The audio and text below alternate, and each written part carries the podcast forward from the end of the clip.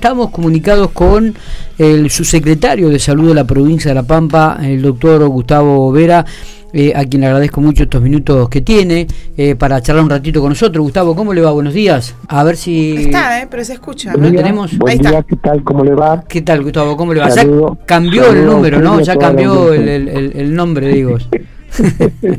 ahora lo vamos a cambiar. Bien, perfecto.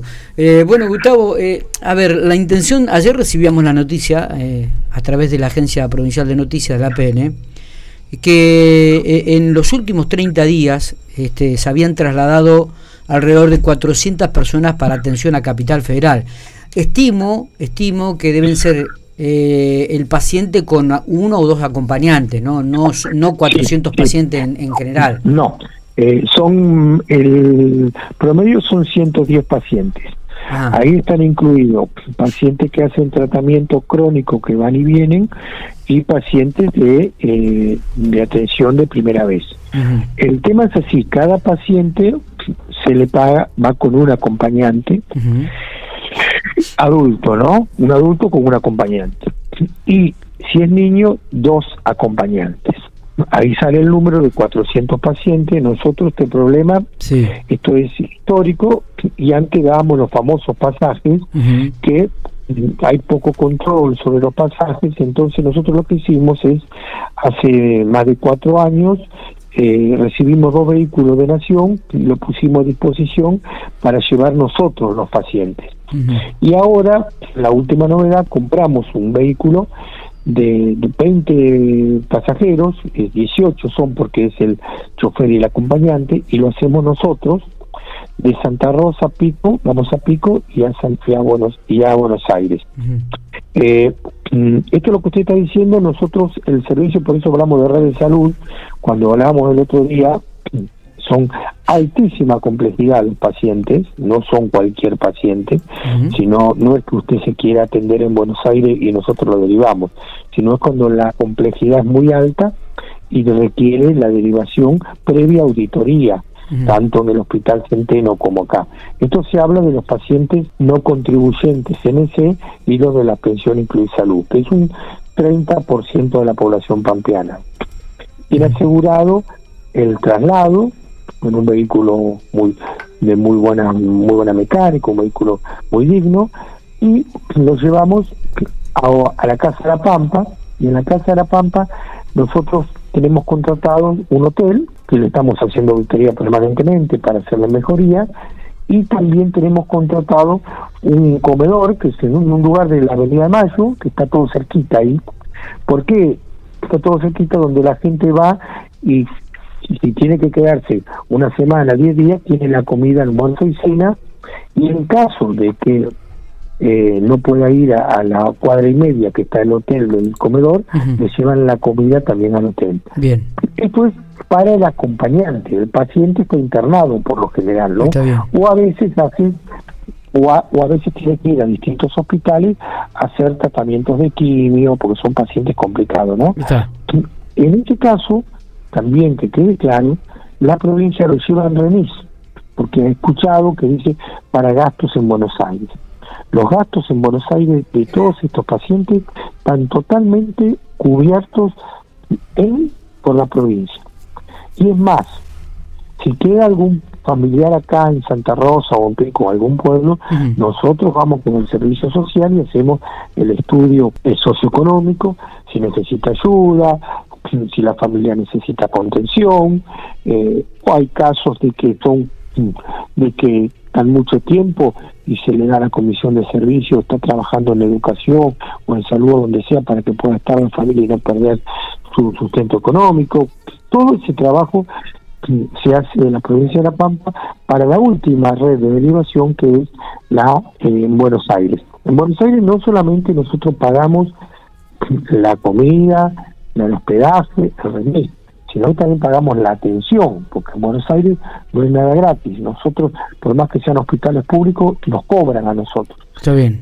Y en estos momentos los hospitales públicos están muy muy con falta de camas y pagamos lugares privados nosotros también. ¿eh? ¿Cuál es el costo de la provincia eh, para...?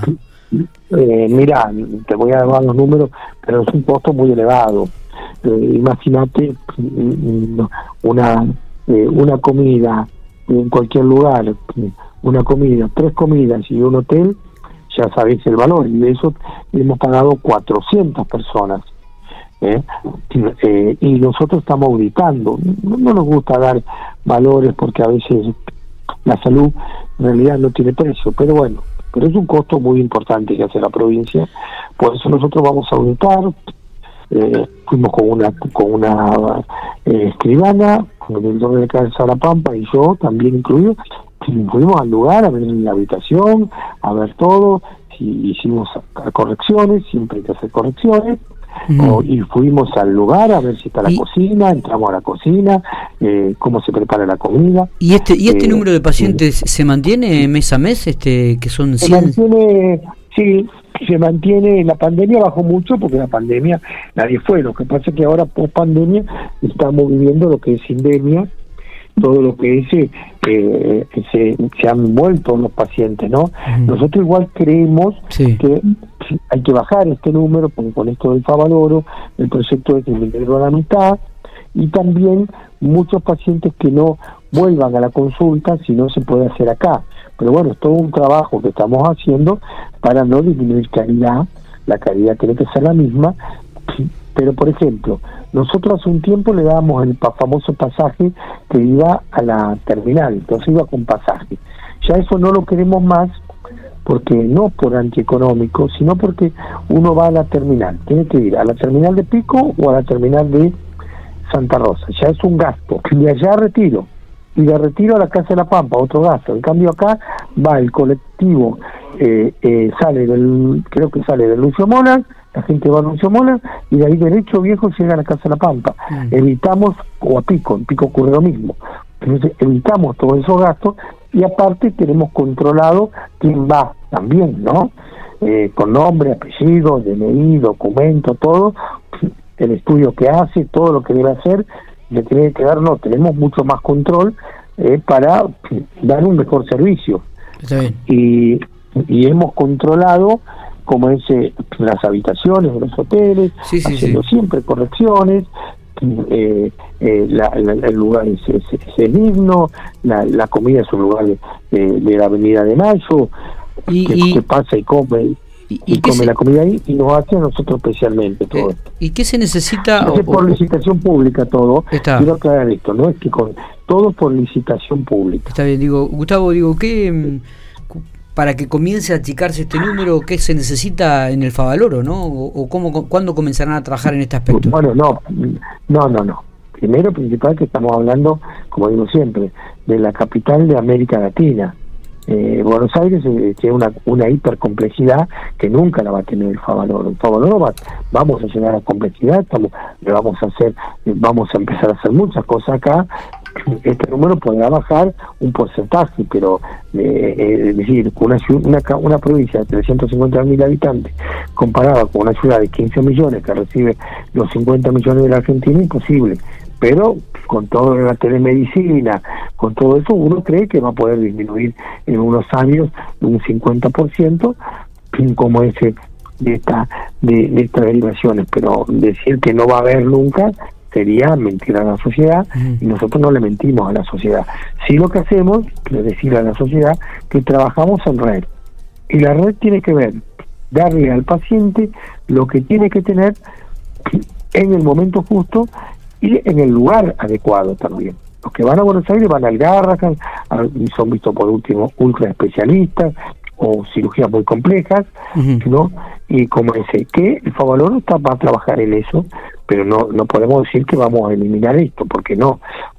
Sí, nosotros hemos ordenado esto y lo hemos ordenado, está muy ordenado, muy prolijo y tratando de mejorarlo permanentemente, pero que quede claro esto, porque alguien dice no tiene obra social.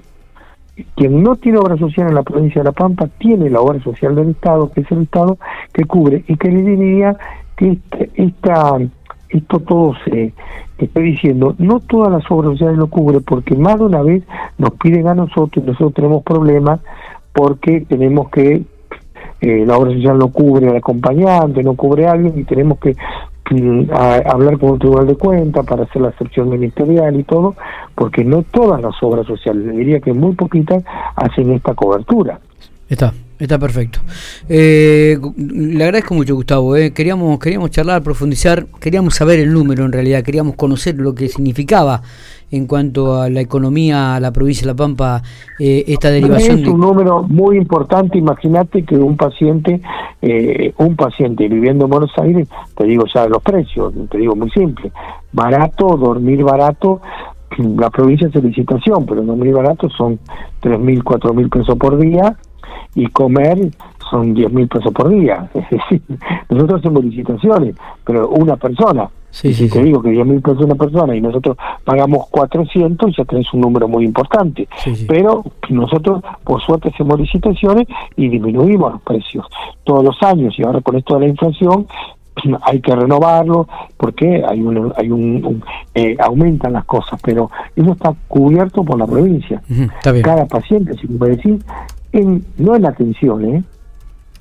en la logística que sería esto, se entiende. son 10 mil pesos por día. Se entiende. En menos de eso no es. Se entiende. Perfecto. Nosotros lo tenemos más barato porque licitamos, pero eh, eso aparte tenés que ponerle el valor de la derivación. Derivaciones de 20, 30, 40 millones de pesos. Sí, sí, sí. Eh, gracias, Gustavo. Abrazo grande. Que siga usted bien. Muy bien, muy bien.